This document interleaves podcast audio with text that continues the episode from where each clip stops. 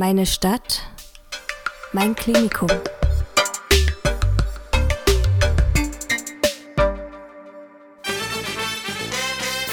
Audio Nursing, der Pflegewissen-Podcast aus dem Städtischen Klinikum Dresden. Für Azubis, für Kolleginnen und Kollegen und alle, die sich für Pflege interessieren.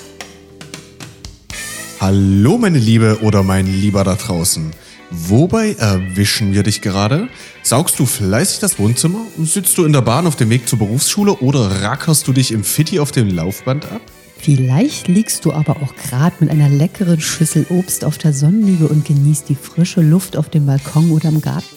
Egal bei welchen Alltagstätigkeiten wir dich gerade begleiten dürfen, deine Entscheidung war richtig, dir die neue Folge unseres Pflegewissen-Podcasts anzuhören, denn die Ausbildung ist dir wichtig und du hast im Laufe der letzten Monate festgestellt, dass dieser Beruf dir liegt und du weiter vorankommen möchtest, um richtig gut und schlau zu werden.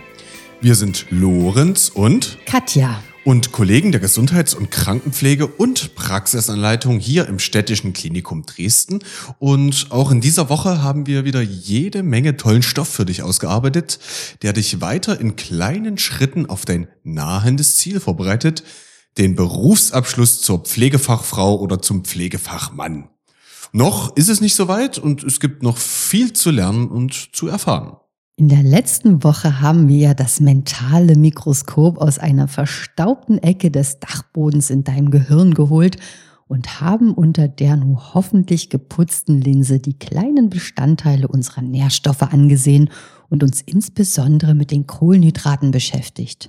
Damit die Linse erst gar nicht wieder verstaubt, machen wir in dieser Woche mit den Nährstoffen weiter, denn das Thema ist wichtig, da du die Grundlagen der Ernährungsphysiologie und die Wichtigkeit der Mahlzeiten verstehen solltest, um deinen Patienten bestmöglich im weiten Feld der Ernährung zu unterstützen. Also spitze mal deine Öhrchen. Los geht's.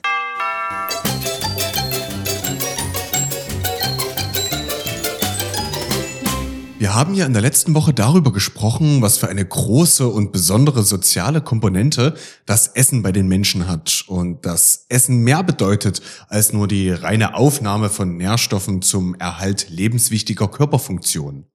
Wir wissen, dass Essen Struktur und Routine gibt für die Personen, die genau diese benötigen. Und weil wir ja versprochen haben, dass wir das Thema Ernährung in seine einzelnen Bestandteile für dich zerpflücken, knüpfen wir mal an der letzten Woche an und beschäftigen uns heute mit zwei weiteren wichtigen Kandidaten aus dem Bereich der Makronährstoffe, den Proteinen und den Fetten. Kannst du dich noch erinnern, was Makronährstoffe sind? Nein? Dann wiederholen wir kurz, damit es sich ins Gehirnchen einbrennt. Makronährstoffe sind Nährstoffe, die in großen Mengen in unserer Ernährung vorkommen und essentiell für unseren Körper sind.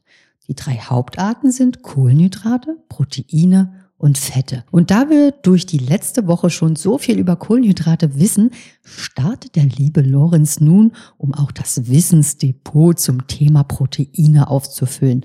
Also stellen wir nun die mentale Linse unseres Mikroskops auf besonders scharf und schauen uns diesen Makronährstoff mal etwas genauer an.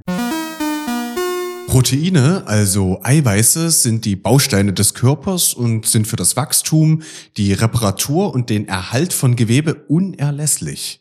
Sie bilden eine Schlüsselrolle bei der Strukturbildung und Funktion von Zellen und sind wichtig für den Aufbau und Erhalt von Muskeln, Knochen, Haut, Haaren, Nägeln und dem Bindegewebe. Proteine erfüllen eine Vielzahl von Funktionen im Körper und neben dem Aufbau und der Reparatur von Gewebe sind sie auch bei der Bildung von Enzymen, Hormonen und Neurotransmittern beteiligt, die chemische Reaktionen im Körper steuern. Sie unterstützen weiter das Immunsystem, indem sie Antikörper produzieren und sind an der Transportfunktion im Blut beteiligt, indem sie beispielsweise Sauerstoff binden. Der Proteinbedarf des Menschen variiert je nach Alter, Geschlecht, Aktivität und individuellen Zielen. Wenn man also viel Sport treibt, viele Muskeln aufbauen möchte oder bei Verletzungen kann der Bedarf an Proteinen demnach größer sein. Proteine müssen in einzelne Aminosäuren gespalten werden, um resorbiert, das heißt über den Darm aufgenommen zu werden. Die notwendigen Enzyme dazu befinden sich im Magen, in der Darmschleimhaut und im Pankreassekret. Proteine muss sich der Mensch regelmäßig zuführen, da der Körper über keinen Proteinspeicher verfügt. Kommt es langfristig zu einer zu geringen Zufuhr von Proteinen, dann werden in der Konsequenz körpereigene Strukturen abgebaut, die zu gesundheitlichen Problemen führen können. Dies kann unter anderem der Abbau von Muskelmasse sein und Muskelschwäche, Gewichtsverlust, verminderte Immunfunktion und aufgrund dessen eine höhere Anfälligkeit für Infektionen. Weiterhin kann es zur Verlangsamung im Wundheilungsprozess kommen und auch Ödeme können sich bilden, da ein Proteinmangel zu Flüssigkeitsansammlungen im Gewebe führen kann. Weitere Auswirkungen können brüchige Haare und Nägel sein und auch Haarausfall und Veränderungen im Hormonhaushalt können die Folge sein. Proteine bestehen aus Aminosäuren. Das sind kleine Bausteine. Es gibt 20 verschiedene Aminosäuren, von denen neun essentiell sind. Kannst du dich noch erinnern, was dies bedeutet? Essentielle Aminosäuren können vom Körper nicht selbst hergestellt werden und daher müssen wir sie über die Nahrung aufnehmen. Die übrigen elf Aminosäuren kann der Körper sich aus anderen Bausteinen zusammensetzen, also synthetisieren.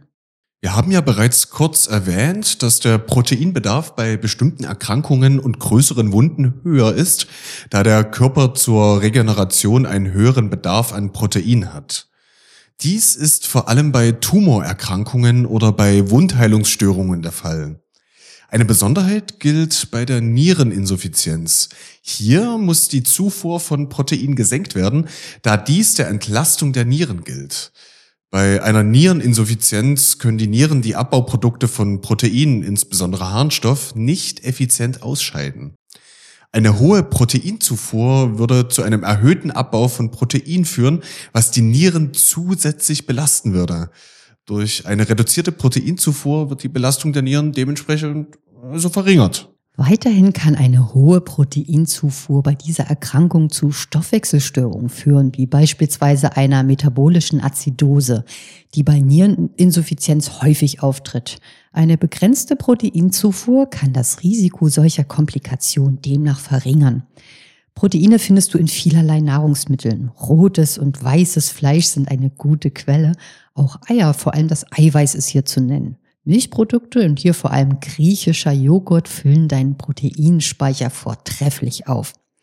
Hülsenfrüchte sind als hochwertige Quelle unerlässlich. Nüsse, Samen und Vollkornprodukte runden diese schöne Auswahl ab. Du siehst also, man kann viel tun, um den Bedarf an Protein hinreichend zu decken. Und jetzt, meine Liebe oder mein Lieber, schwenken wir dein mentales Mikroskop hinüber zum Objektträger der Fette, denn dort wartet eine schöne Draufsicht auf dich. Fette sind organische Verbindungen und man unterscheidet die gesättigten von den ungesättigten Fettsäuren. Dieser unterschiedliche Aufbau der Fettsäuren hat dann auch die unterschiedliche Eigenschaft des Fettes zur Folge. Fette unterscheiden sich durch beispielsweise unterschiedlich lange Ketten oder dadurch, ob sie für den Körper essentiell oder nicht essentiell sind. Fette haben wichtige Aufgaben im menschlichen Organismus. Sie dienen als Energieträger und Energiespeicher und ermöglichen dem Körper in Hungerzeiten die nötige Energie bereitzustellen. Fett dient auch als Träger für essentielle Fettsäuren und einige Vitamine lösen sich nur in Fett. Sonst können sie vom Körper nicht aufgenommen werden. Fett dient als Baustoff und Bestandteil von Membranen und dient als Isolation von Organen.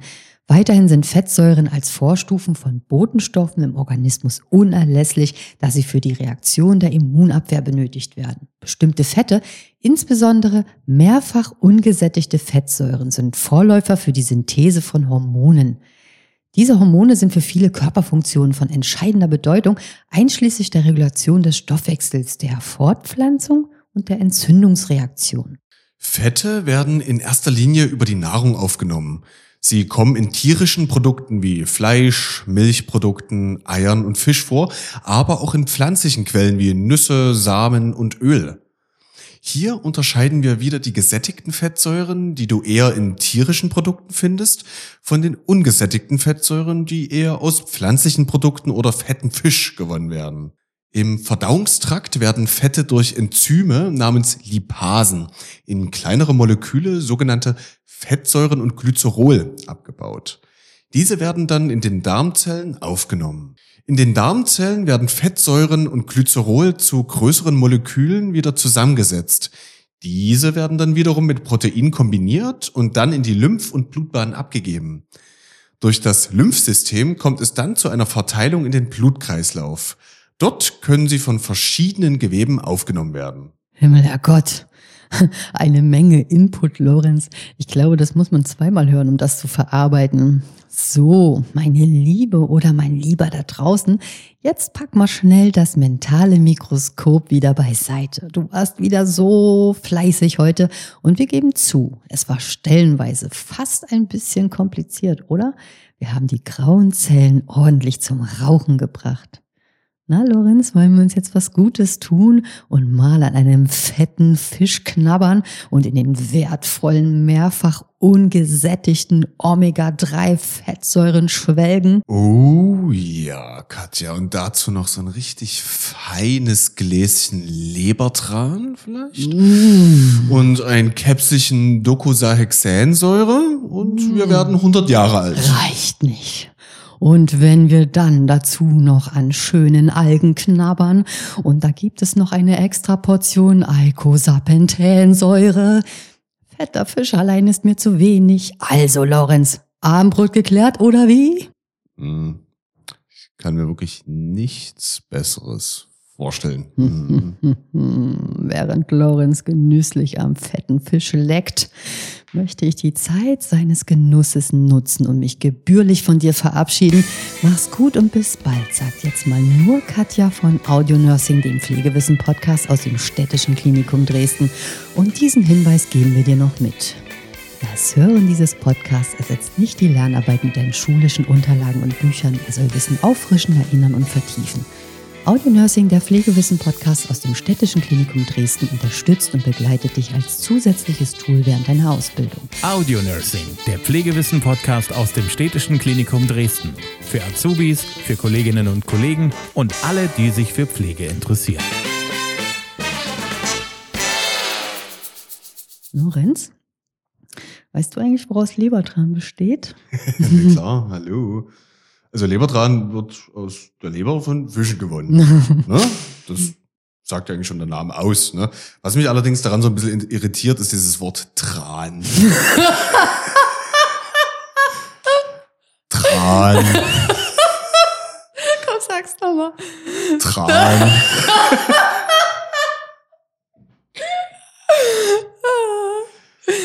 Das macht auch den Gedanken an den Geschmack des Ganzen jetzt noch, noch eine Spur widerlicher, Ja, genau. definitiv. Tran. Ja, aber Tran. geil. Genau. Aber ich, ich gehe jetzt noch mal ins Detail, um ein bisschen rumzuklugscheißen. Es werden ja Kabeljau und Schellfisch für die Gewinnung von Lebertran genutzt. Soll ich dir mal erzählen, wie die Leute das früher gemacht haben? Dafür geht's dir noch mehr, da reicht Tran. Ja, Unbedingt. Nicht mehr. Die haben die Fischleber gesammelt und von, das klingt schon so, von anderen Geweben getrennt. Und die Leber haben die dann gemahlen und zerkleinert, um das Öl freizusetzen. Und das zerkleinerte Lebergewebe haben die dann in Tüchern oder in Säcken platziert und dann gepresst, um das Öl so richtig schön raus, den Tran rauszudrücken. Ne Und das- Pfanne, ja. No, und das Ganze noch so richtig schön warm. Es hat so richtig gut gerochen. Das Ganz was Feines. Irgendwie was ja, ganz und das, um das arme, kranke, schwächliche, blasse Kindchen zu quälen, kommt die Mutti mit einem schönen Löffel Leber. Tran. Macht's gut da draußen.